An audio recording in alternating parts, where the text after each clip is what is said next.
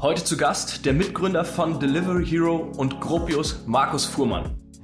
Der zweitgrößte Markt der Industrie nach Financial Services sozusagen, den, den man finden kann. Äh, der ist vergleichsweise nicht so gut, was, was CO2 angeht, nämlich einer der größten, wenn nicht der größte Contributor. Ähm, und, ähm, und wir haben uns gedacht, okay, wenn wir das lösen können, ist das schon ziemlich cool und macht einen Unterschied. Und nicht nur jetzt CO2-Seite, klarerweise, und Nachhaltigkeitsseite, was super wichtig ist, aber auch für die Lebensqualität. Also wir verbringen doch die meiste Zeit unseres Lebens in Gebäuden. Herzlich willkommen beim Digitalwerk Podcast mit Michel Philipp Marun. Transformation und digitale Erfolgsgeschichten der Handwerks-, Bau- und Immobilienbranche. Es gibt Geschichten, die passen einfach hervorragend zu uns. Ich bin gleich gespannt, mehr über Gropius zu erfahren. Das neue Tesla der Bau- und Immobilienbranche. Ich weiß es nicht, wir werden es rausfinden. Markus, schön, dass du heute da bist. Danke, dass ihr mich habt. Vielen Dank. Freut mich, euch ein bisschen was zu erzählen. Ja, ich habe dich jetzt mit ganz großen Worten anmoderiert. Ähm, ich bin wirklich sehr gespannt. Wir haben also ein bisschen schon vorgefühlt, aber so richtig auf dem Markt weiß eigentlich keiner, was Gropius aktuell macht. Habe ich so den Eindruck. Ich wurde auf jeden Fall, deswegen sitzen wir heute zusammen, von super vielen Leuten, weil man scheint äh, zu glauben, dass ich immer überall irgendwo meine Finger drin habe und alles weiß. Was macht Gropius? Ich konnte es nicht beantworten. Deswegen sitzen wir hier. Aber bevor wir da tief einsteigen, der ein oder andere kennt dich aus einem ganz anderen Kontext, mit Sicherheit nicht aus äh, Stein, Mörtel, Wohnung, Immobilien, sondern eher Pizza, Plattform, Essen bestellen. Aber das ist deine Bühne. Ja, also ja, äh, der Vergleich zu Tesla ist immer sehr, äh, ja, sehr freudig. Da müssen wir noch viel, noch viel zeigen. Aber ich glaube, da gibt es ein paar gute Parallelen. Da hören wir nachher auch. Ähm, Hintergrund ein bisschen zu mir, den du ansprichst. Äh, ja, war sicher die Gründung von Delivery Hero. Jetzt auch schon einige Zeit her. Ähm, davor auch schon die Gründung in Österreich, äh, wo das ja alles ein bisschen noch herkommt mit, mit Miam 2000, 2007, 2008. Ähm, der Zeit haben wir es auch in China gemacht, wo ich eine Zeit gelebt habe. Ähm, das ist schon ein anderes Business. Also ja, klar, ähm, international immer weiter, immer mehr Pizzen ausrollen und andere natürlich, waren ja nicht nur Pizzen, aber waren ja auch, waren ja auch genug andere Speisen, ähm, ist schon was anderes, als was wir jetzt machen. Ja, das ist definitiv wahr.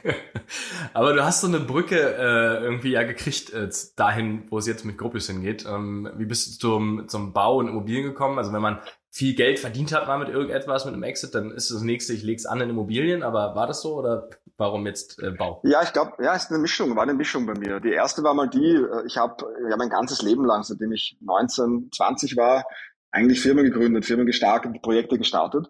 Ähm, und das war natürlich immer, wie man es so kennt, sehr risikoreich. Also entweder ist man am Ende erfolgreich und äh, Witzigerweise denken dann alle, man ist großartig äh, oder man ist nicht erfolgreich und alle denken dann, was ist denn das für ein Depp? Ähm, und ähm, wenn man es dann aber schaffen kann, und ich hatte auch viel Glück mit Delivery Hero, ist es natürlich, ist es natürlich super. Und dann denkt man sich, okay, es ist vielleicht nicht gut im Leben, immer nur ständig so viel Risiko finanziell zu fahren ähm, und seine Zeit für vergleichsweise wenig Gehalt äh, jahrelang und auch sein Geld zum Teil in, in ein Projekt zu stecken. Äh, und dann will man ein bisschen diversifizieren. Und da mhm. kam natürlich der Gedanke, was ist das andere Extrem? ähm, äh, das ist wahrscheinlich äh, die Immobilienindustrie dann gewesen. Ähm, und dann habe ich da ein bisschen investiert, aber es sind mhm. keine riesigen Summen und das auch über, über Partner und andere. Also ähm, ich war nicht selbst Entwickler oder ähnliches. Mhm habe ein bisschen reingeschnuppert und ähm, gleichzeitig habe ich dann auch mit mit mit Cavalry und unter anderen Projekten ein bisschen gesehen, wie die Industrie funktioniert. Wir hatten bei Cavalry als als Beispiel, also bei dem äh, äh, Early Stage Fund, der auch in Berlin sitzt, ähm, hatten wir das Glück, damals bei Planradar zu investieren. Das kennen wir ja auch ein bisschen in der Industrie. Äh, super Team, es läuft wirklich sehr gut und die machen einen wahnsinnigen Job und äh, durften wir damals auch investieren. Und wenn man eine Firma hat, die natürlich am Anfang einen großen Fokus auf Mängelmanagement hat, Mängelmanagement in der Bauindustrie, ähm, davon gibt es ja ein paar, ähm, da hat man auch ein Gefühl, was vielleicht wo nicht so gut läuft und wo Probleme sein könnten und, und, und wie die Industrie tickt. Und Absolut. diese beiden Kombinationen haben mich ein bisschen auf den Immobilien, die Immobilienspur mal, mal, mal gedrückt, würde ich sagen. Okay, verstanden. Ich muss gerade, ich muss gerade so schmunzeln, weil äh, du hast ja auch so einen äh, schönen österreichischen Akzent und äh, der Sander war ja vor zwei, zwei Folgen quasi im, im Podcast. Ich habe jetzt so das Gefühl, ich mache jetzt gerade den Podcast äh, für, für Österreich oder nur noch mit Österreichern, aber da kommt scheinbar Erfolg her. Also bin ich gespannt. Ja, das Mengenmanagement, das war das Thema mit, mit Sander. Ähm, das heißt, aber ist ja eigentlich nicht so sexy, ne? Also, also sich mit den Problemen zu beschäftigen, ja, verstehe ich, aber so Mängelmanagement. Und jetzt bist du, du sagst, aber da, da steckt ja mehr dahinter, weil wir haben ja nicht nur einzelne Fragmente, die wir irgendwie durch Digitalisierung oder mit Unterstützung lösen können, sondern wir haben eigentlich noch ganz andere Probleme. Und da fällt mir mal als allererstes ein, und ich erinnere mich so an, an so eine Situation, da war ich vor zwei Jahren in, in Bochum bei so einer Veranstaltung und da hat man über Catera gesprochen. Das ist sogar schon drei Jahre her wahrscheinlich, über Catera. Und ähm, da saßen wirklich Geschäftsführer, gestandene Männer, 30 Jahre Bauwirtschaft und der, das war wirklich von, der eine zeigt dem anderen Vogel, das kann nicht funktionieren in Deutschland. Der nächste sagt, wenn die rüberkommen, um Gottes Willen, dann äh, brauchen wir hier, dann, dann halt dich bloß fest, ja, dann machen wir was, wir was falsch hier. Und jetzt, jetzt, äh, Gropius, so, erzähl mal, was, was steckt dahinter und wie viel Vergleich ist ein Catera oder Tesla? Gibt es überhaupt den besseren Vergleich? Ja, das ist ein guter Punkt. Also wir haben ja damals auch, äh, wir haben uns ja den Markt damals auch angesehen, äh, als wir 2018 dann entschieden haben, ähm, Gropius zu gründen und ähm, haben das dann auch äh, 2019 gemacht und ähm, haben uns natürlich auch Catera angesehen. Also riesige Finanzierungsrunden, damals glaube ich gerade eine Milliarde von Softbank bekommen. Ähm, ich da, ich denke, ich glaube, der Ansatz damals und die Idee an sich, und da kommt jetzt auch die Frage hervor mit nur Mängelmanagement oder nicht, also ich glaube, generell Probleme zu lösen und deshalb auch was, was eben Sander macht mit seinem Team, wird auch immer größer, ja, ist super spannend. Also Probleme lösen hat natürlich einen riesen Value-Add. Ähm, und das Problem, was, was, was wir gesehen haben, war, und das hat Katera auch angegangen, eigentlich um mehr Kontrolle über Baukosten, Baugeschwindigkeit, Bauqualität ähm, und auch um Skalierbarkeit zu erreichen, einfach mehr zu bauen, äh, weil wir sehen ja, was eigentlich nachgefragt wird, muss man die Prozesse vielleicht besser kontrollieren und besser im Griff haben. Mhm. Und Katera hat damals gesagt, das machen wir. Äh, wir gehen sehr stark end-to-end. -end. Wir gehen jetzt mehr oder weniger von der Planung bis, äh, bis dann zum Auslieferung des Gebäudes ähm, äh, modular oder vorgefertigt oder seriell. Es gibt, da hat sich auch geändert, so ein bisschen, welche Worte man verwendet in den letzten Jahren. Ja. Ähm, ähm, der Koalitionsvertrag geht jetzt auf seriell. ähm, und es sind ja auch Unterschiede. Nicht jede Firma, die modular draufschreibt, macht das gleiche wie eine andere, die modular draufschreibt. Stimmt. Ja. Und Cadera hat meiner Meinung nach und auch unserer Meinung nach im Team, das war einfach too much, too fast, äh, zu viele Sachen gleichzeitig gemacht, zu mhm. viel auf einmal verändern wollen. Mhm. Äh, und auch das Management-Team kam mehr aus der, ich würde jetzt mal sagen, aus der Produktionsseite für Konsumgüter für Dritte. Mhm. Das war sozusagen, war ja sehr Flextronics-lastig am Anfang. Ja, genau. Und Flextronics, für die, die es nicht wissen, ist ja, ist ja mehr sozusagen ein, ein Hersteller der Xbox, aber auch wirklich ein Third-Party-Hersteller. Also jemand, der dann die Design sozusagen woanders, das Design kommt dann aus, äh, aus Kalifornien oder woanders und dann wird eigentlich nur noch umgesetzt. Da muss man nicht sehr viel Produkt selbst entwickeln. Ja. Dann, da fertigt man eigentlich ein Produkt jemand anderen, jemand, jemand anderen. Und ähm, das war für uns so, wo wir gesagt haben, okay, das ist äh, nicht das, wir wollen näher an ein Produkt sein, näher an der Produktentwicklung sein. Mhm. Ähm, und Catera hat auch alles getan. Timber, dann später also, also Holzbau, dann äh, Beton, äh, dann äh, in Indien, in Saudi-Arabien, in Amerika, äh, dann aber auch alle unterschiedlichen Arten von Holz in den, in den Bereichen, also Holzrahmenbau, äh, CLT, also wirklich alles mal angegriffen. Mhm. Ähm, gleichzeitig versucht Tech zu bauen, gleichzeitig versucht Produktion zu bauen, aber auch, und das obendrauf noch, angefangen Material- und, und Bauteillieferant und Produzent zu werden. Ja. Also Catera hat eine Fabrik gebaut in den USA, ähm, mit auch sehr viel schon über Automatisierung nachgedacht, aber das haben dann Dritte für sie gebaut. Ähm, das hätte zehn Prozent des Welt, der Weltnachfrage an CLD sozusagen befriedigen können. Ich will das ja nicht, ich meine, ich, ich, ich halte mich oft zurück, wenn ich sage, manche Dinge sind verrückt, weil das, ich höre auch oft, dass wir verrückt sind. Ähm, aber das ist schon ein bisschen wahnsinnig. Ähm, und ähm, da ist es dann einfach, da kriegt man das Ganze nicht mehr zusammen, wenn es so komplex wird. Ja. Ähm, und was machen wir? Vielleicht jetzt im Vergleich zu der Frage Tesla oder Catera. Ähm, wir haben uns auch die Wertschöpfungskette angesehen und gesagt, wenn man wirklich nachhaltig, leistbar und dann skalierbar bauen möchte, immer mit gleicher Qualität, immer mit besser werdender Qualität, ähm, dann muss man die Wertschöpfungskette kontrollieren. Mhm. Weil die Industrie momentan, äh, so wie wir sie gesehen haben, ist halt eine sehr stark Projekt- und Projektmanagement und Partnermanagement getriebene Industrie. Ja. Da geht es halt wirklich darum, wie viele meiner Gewerke, wie viele meiner Supplier, wie steuere ich die aus, äh, Projektfinanzierung, Projektmanagement, sehr, sehr projektgetrieben. Und wir haben gesagt, okay, wenn wir hier eine Produktdenke hineinbringen möchten, also wenn wir am Ende ein Produkt am Markt anbieten wollen, on time, on budget, mit bestimmten Features, wie wenn ich vielleicht einen Tesla oder ähnliches kaufe, ähm, und schon ein bisschen kuratiert, weil man sich denkt, okay, wir, wir denken, was der Kunde braucht und arbeiten auch mit dem eng. Das heißt nicht fünf Millionen Variationen von allem, aber die, die halt wirklich Sinn machen im Markt, dann muss man das von Anfang an kontrollieren können. Und ähm, ja, du wolltest was fragen. Ja, ja, weil das ist ein super spannender Punkt. Ähm, wie, wie, wie seid ihr denn vom Team aufgebaut, dass ihr die ganze Wertschöpfungskette kontrollieren könnt? Weil dann bin ich ja gedanklich erstmal, ähm, wenn du das erzählst, wieder dabei und sage, ich muss ja alles können. Also ich muss Logistik können, ich muss planen können, ich muss Design können, weil wenn ich das verstehe, baut ihr alles selber. Lichtschalter, Haus, Fassade, Boden. Also welche Art von Team brauchst du, um das zu machen? Hier noch ein kurzer Hinweis. Die Digitalbau findet in diesem Jahr nun zum zweiten Mal statt. Vom 31.05. bis 2.06. in Köln. Ich bin dabei.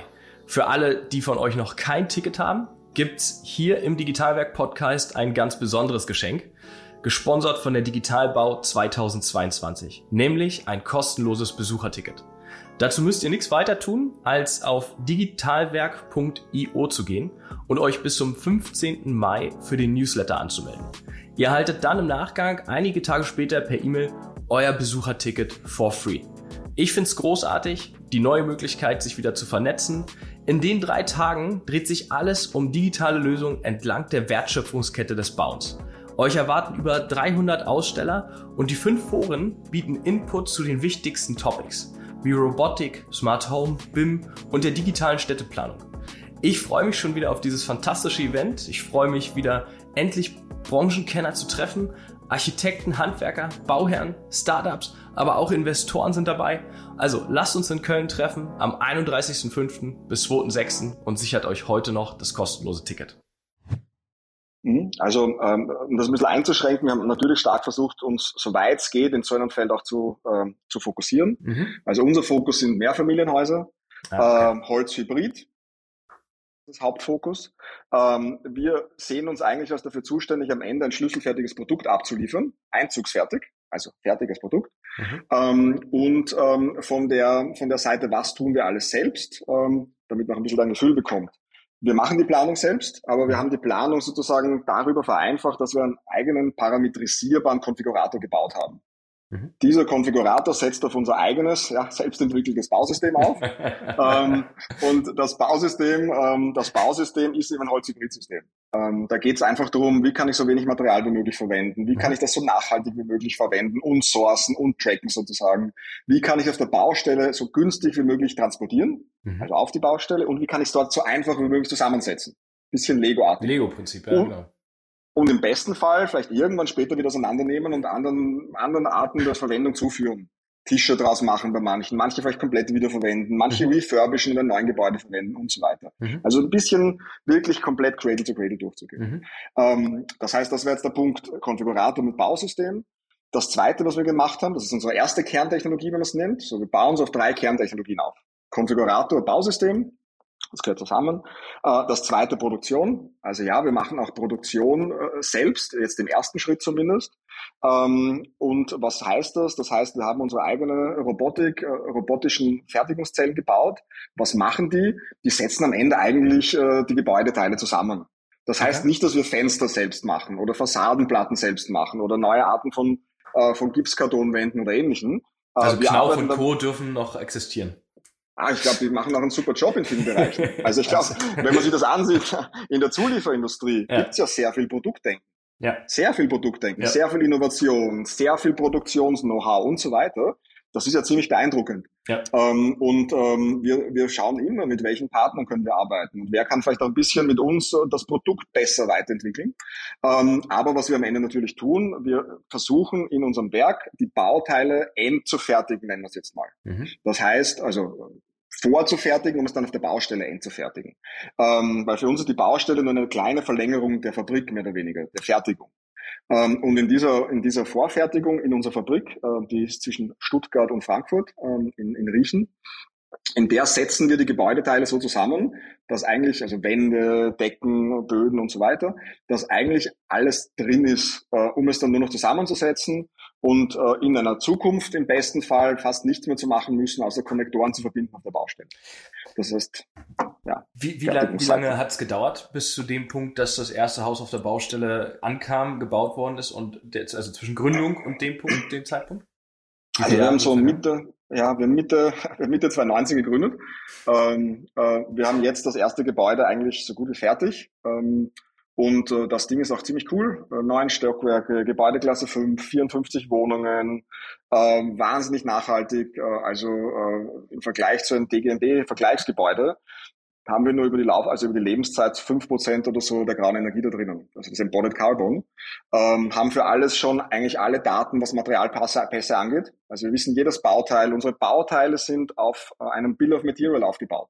Also wie in der Automotive-Industrie. Jede Schraube, jeder Nagel, jeder Leim, jede Leimspur, alles äh, komplett aufgelistet und alles sozusagen mit dem jeweiligen Global Warming Potenzial hinterlegt.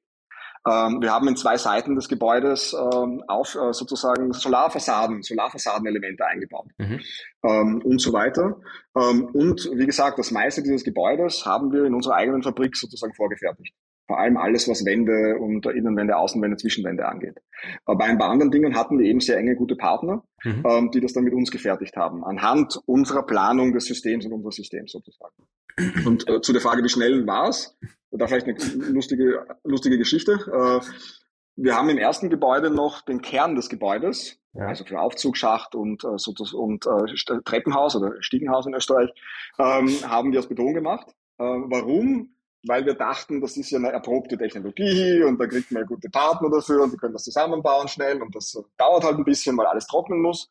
Ähm, am Ende war das leider nicht so ideal, weil ähm, wir haben von dem Erdgeschoss bis zum Obergeschoss eine Abweichung von ein paar Zentimetern gehabt. Das war so ein bisschen Schieferturm von dieser. Äh, konnten wir aber alles ausgleichen, also okay. wirklich ohne irgendwelche Probleme. Ist ja, also, ist ja noch ein kleines Problem, ähm, das man normalerweise im Bau sieht. Ähm, sind Toleranzen, das okay ist, aber nicht in unserer Welt. Ja. Weil in unserer Welt, wir fertigen unsere Bauteile, das ist eine 6 Meter Wand als Beispiel, mhm. auf 0,8 Millimeter genau und werden da auch immer besser. Mhm. Das hat uns aber dann auch ermöglicht, diese, diese Toleranz im System zu haben, um bestimmte Dinge auszugleichen. Mhm. Ähm, der Rohbau, jetzt um zum, zum Thema zurückzukommen, hat uns fast neun bis zehn Monate gedauert.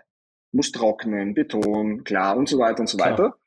Alles, was unser Bausystem angeht, nämlich das meiste im Vergleich, also Vergleich größer natürlich als der Kern, haben wir dann in zehn Wochen aufgestellt. Circa zehn Wochen. Okay. Äh, dann gab es noch ein bisschen Innenausbau, Klar. den wir auch über die Zeit natürlich reduzieren werden, weil wir auch da sehr viel vorfertigen werden. Das war mhm. unser erstes Projekt jetzt. Ähm, und äh, ja, jetzt ist es eigentlich äh, so gut wie fertig.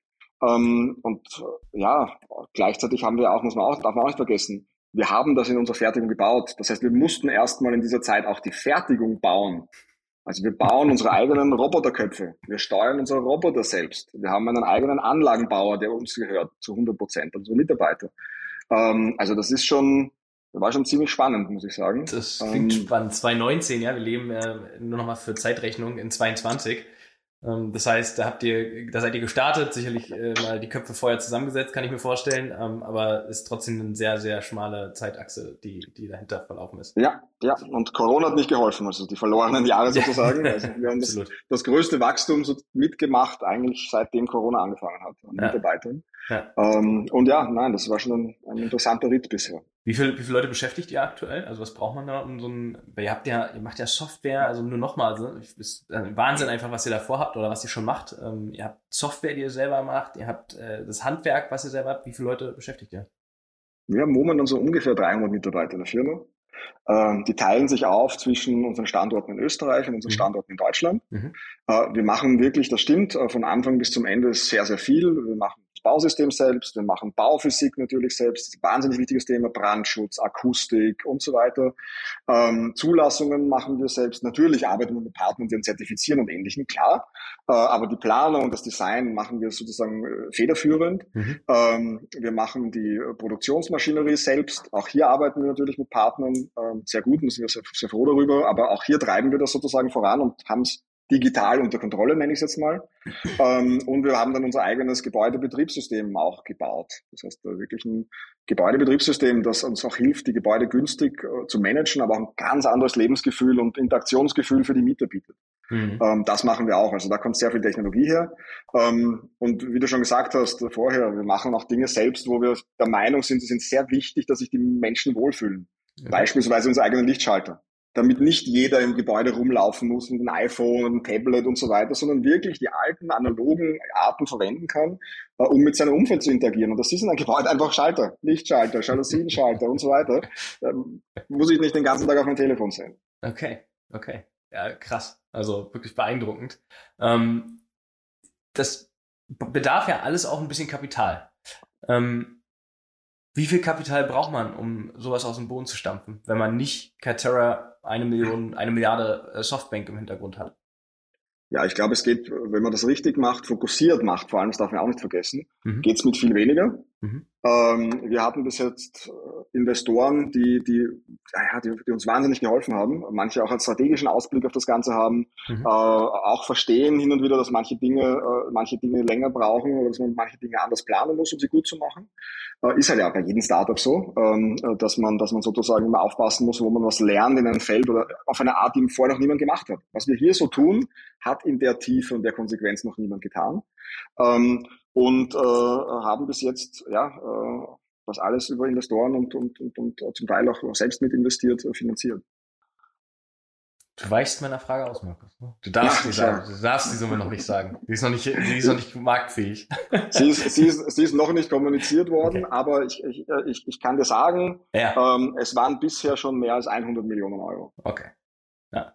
Also hätte ich, hätte ich jetzt auch, wenn du die Mitarbeiter, ähm, also ist natürlich eine kurze Zeitachse auch, ne? Das darf man ja auch nicht vergessen. Ja. Das ist schon krass. Ähm, aber dass das nicht nur 3,50 Mark kostet, das ist auch klar. Aber ihr habt halt einfach auch, glaube ich, einen, einen, guten Engel und einen guten Blickwinkel. Ähm, wie viele wie viel Gründer seid ihr? Ähm, wir, waren ja, wir waren eine Menge an Gründern am Anfang, weil wir wollten aus unterschiedlichen, wir wollten aus unterschiedlichen Bereichen Leute in der Firma haben. Ja. Und das war ja auch, was du vorher gefragt hast. Es gab ja vorher sozusagen die Frage, wie breit sind wir aufgestellt? Klar, genau. Das war halt wahnsinnig wichtig. Wir, wir, wir brauchen Leute aus der Bauindustrie. Äh, wir brauchen Leute, man, man denkt dann immer, das sind jetzt die, die, die Österreich-Berliner Tech-Köpfe und die erzählen uns jetzt, wie die Industrie funktioniert. ähm, und ähm, das ist ja auch nicht so. Es gibt ja im Markt wahnsinnig viele gute Leute im Bau. Das Absolut. ist ja jetzt nicht, das ist jetzt nicht so, dass, dass das eine schlechte Industrie ist oder die Leute keine Ahnung haben viele Sachen haben halt systemische, systematische Probleme. Ist, und, und, und manche Dinge sind halt einfach so gewachsen, wie sie jetzt sind.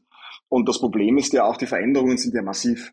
Was sich in den letzten drei Jahren vor allem im Bereich Nachhaltigkeit getan hat, was man mehr braucht von Taxonometrie und so weiter und so weiter, um überhaupt ein Gebäude bauen zu dürfen, beziehungsweise das nachher wirklich sinnvoll mit einer guten Rendite betreiben zu können, das haben wir noch nie gesehen. Diese schnellen Veränderungen, die es jetzt gerade gibt, Baukostenpreise, Fachkräftemangel, gab es ja noch nie. Ja. Und deshalb haben wir versucht, uns sehr breit aufzustellen. Leute aus der Holzforschung und der Holzindustrie, äh, Leute aus der Bauindustrie, Tech natürlich sehr stark, äh, Bauphysik, wie ich vorher erwähnt habe, also mhm. ähm, general, also Planung, ähm, also wir haben Produktion von von Automotive-Industrie davor, also die vorher in der Automotive-Industrie gearbeitet haben. Also wir haben uns das super breit aufgestellt, aber auch aufstellen müssen, um die komplette Kette abdecken zu können. Mhm. Das ist echt, das ist echt Wahnsinn. Du hast gerade ein Thema angesprochen, was mich noch mega interessiert. Ähm, seid ihr derjenige, der die Grundstücke akquiriert? Ich versuche das mal einfach für auch unsere Zuhörer zu beschreiben. Die, die Grundstücke akquiriert, äh, plant, baut und dann auch betreibt, instandhaltet und ein Portfolio aufbaut? Oder wer ist euer Kunde, der bei euch eigentlich äh, die Immobilie ja. kauft? Das ist eine wirklich, wirklich gute Frage. Ähm, also wie das bei uns ist. Äh, wir haben die ersten zwei Projekte, das erste, das jetzt fast fertig ist, das haben wir damals selbst gemacht. Mhm. Der Hauptgrund, es gab mehrere Gründe. Einer war, uns hat eh keiner geglaubt, dass wir es können. das kann ich mir vorstellen, war der Hauptgrund. Wenn, wenn, natürlich keiner dir glaubt, dass du ein Gebäude hinstellen kannst, das nachher nicht zusammenbricht, ähm, oder irgendein Prüfstatik oder irgendwer anderer irgendwie auch mal abnimmt und sich sozusagen da ins, ins Risiko stellt, ähm, dann machst du es lieber selber und musst es fast auch ein bisschen selbst machen. Ja. Ähm, auf der zweiten Seite wollten wir genug Flexibilität haben. Mhm. Weil wenn man so wie wir Produktentwicklung macht, wir denken wirklich jeden Bauteil iterativ. Wie sieht der in drei, vier Jahren vielleicht aus? Wie kriegen wir ihn günstiger, nachhaltiger, leicht zusammenzubauen? Leicht fertigbar, das kennen wir alles zusammen, ähm, dann muss man in der Lage sein, da ein bisschen iterativ zu denken und Produktentwicklung zu machen. Und dann kann es natürlich sein, hin und wieder, dass man auf der Baustelle sagt, ah, wir bauen jetzt diesen Bauteil ein bisschen anders. Das verzögert vielleicht alles ein bisschen zwei, drei Wochen, ist aber eingeplant gewesen. Ähm, aber das finden dann finanzierende Banken oder andere nicht so spannend.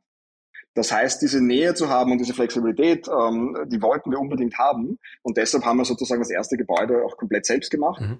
ähm, und das Grundstück dafür äh, sozusagen selbst gesourced und, und gefunden. Ähm, und ähm, beim zweiten Gebäude, dem größeren jetzt, haben wir das auch so gemacht. Wir sehen uns aber nicht als Developer. Wir sehen uns mhm. eigentlich als Partner von Developern. Mhm. Weil, Frage von dir, wer ist unsere Zielgruppe? Ähm, ich ziehe das mal von der anderen Seite auf. Was was tun wir eigentlich? Wir, wir, wir werden ein Produkt in den Markt bringen, das sich immer weiterentwickelt, das immer günstiger wird, nachhaltiger und immer besser zu managen, also eine höhere Rendite machen sollte. Ähm, und das on time, on budget. in einer viel kürzeren Bauzeit, ohne Wasser auf der Baustelle, mit ganz vielen anderen Sachen, in gleichbleibender und besser werdender Qualität. Und ähm, das skalierbar. Und da bieten sich natürlich für uns als Kunden Firmen, äh, institutionelle und andere an, die sagen, okay, eigentlich brauche ich Dekarbonisierung. Ich brauche die Möglichkeit, dass mein Portfolio, das ich in der Zukunft baue, ähm, allen äh, Artikel 9, Artikel 8 sozusagen äh, äh, Regelungen entspricht oder zumindest so flexibel ist, dass wenn wir die genau definiert bekommen sozusagen von einem Gesetzgeber, dass wir flexibel sind, dass wir die erreichen können. Ja. Ähm, ich muss wissen, dass ich das Ganze, was ich da hinstelle, gut managen kann, sehr starkes KPI-Reporting habe, auch auf der Nachhaltigkeitsseite. Und ich will eigentlich nicht irgendwie nachher plötzlich immer draufgekommen, es wurde 30 Prozent teurer und hat dreimal so lange gedauert.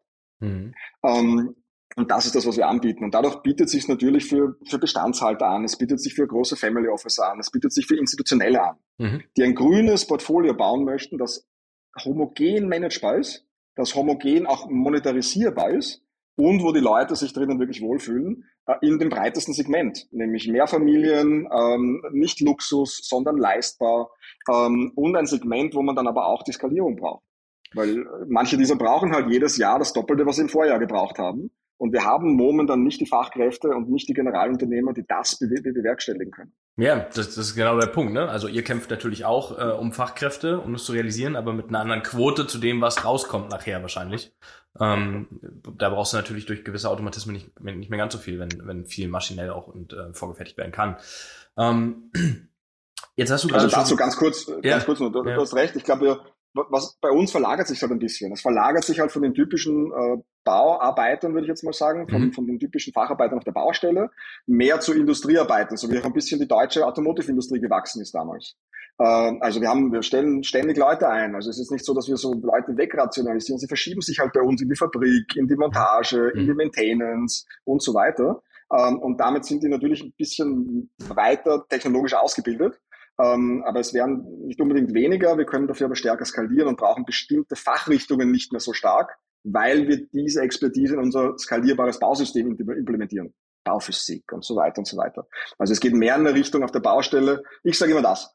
Es gibt keinen logischen Grund, warum ich ein Gebäude zum, zumindest einmal im Hochbau nicht genauso bauen kann, zusammenbauen kann wie ein IKEA-Packsregal.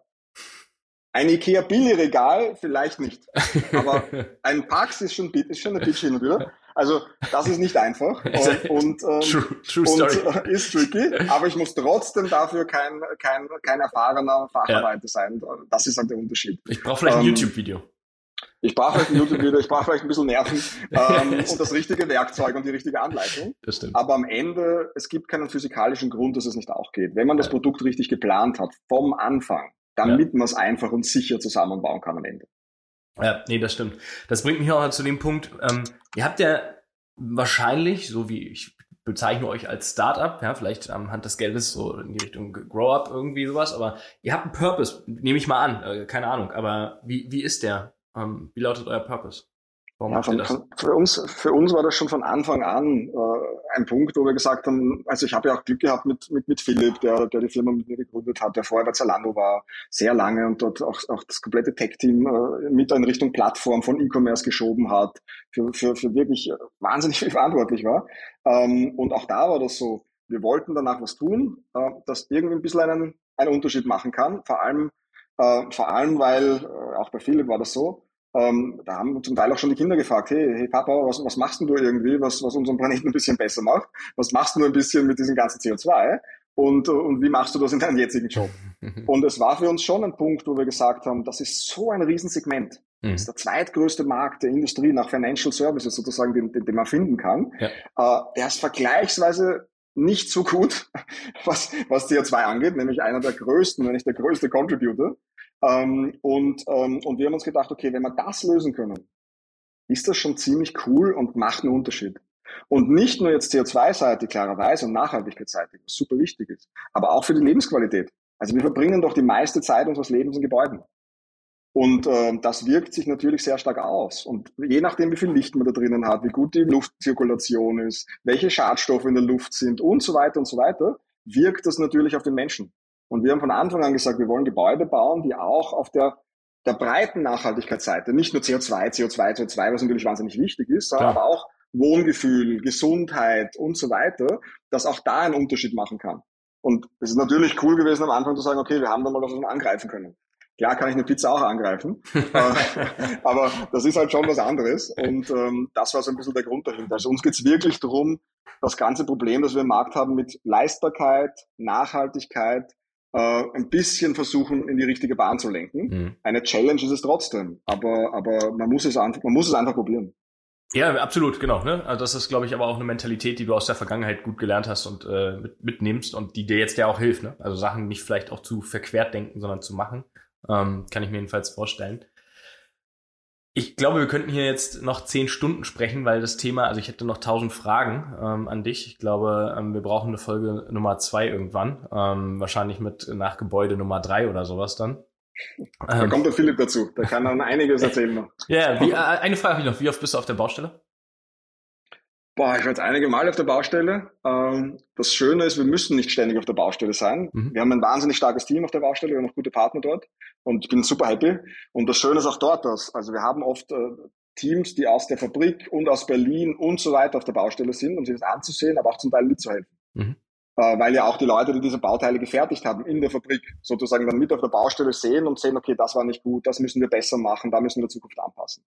Äh, das heißt, ich war jetzt ein paar Mal, ähm, wir haben jetzt bald eine große Öffnungsfeier auf der Baustelle, das ist dann keine Baustelle mehr äh, im Mai.